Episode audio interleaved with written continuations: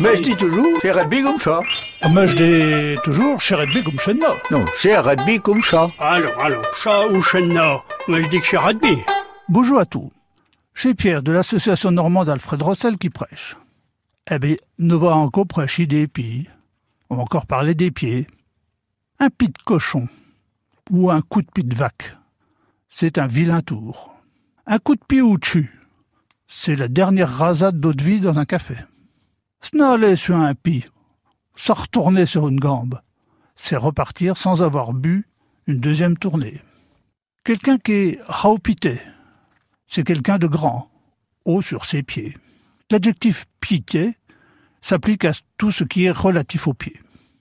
Le trépied, il a inspiré beaucoup d'expressions. Chez la pelle qu'appelle le trépied nertu. C'est la poêle qui appelle le trépied cul noir. Ça veut dire euh, l'accusateur et l'accusé se valent. Voilà la queue du trépied.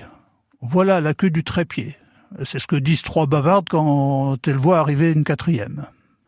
Pour parler de quelqu'un qui court, on fait appel au pied, bien entendu. Partir à pied de galop, ou à pile de galop. Courir à mille quatre pieds, ou partir aux vingt mille des quatre pieds. Une femme qui a les pieds jaunes, les pieds jaunes, c'est une femme célibataire assez âgée. Mais une femme qui fait des petits pieds, elle est enceinte, elle fait des petits pieds.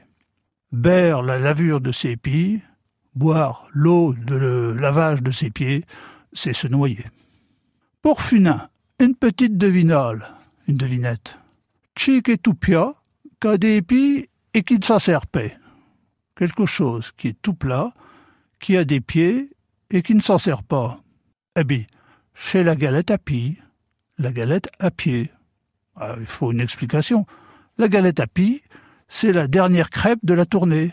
Vous savez, quand il n'y a plus assez de pâte et que la dernière crêpe prend des formes très bizarres. Vous la connaissez peut-être sous le nom de galichon. C'est la même. Bonjour et à bientôt.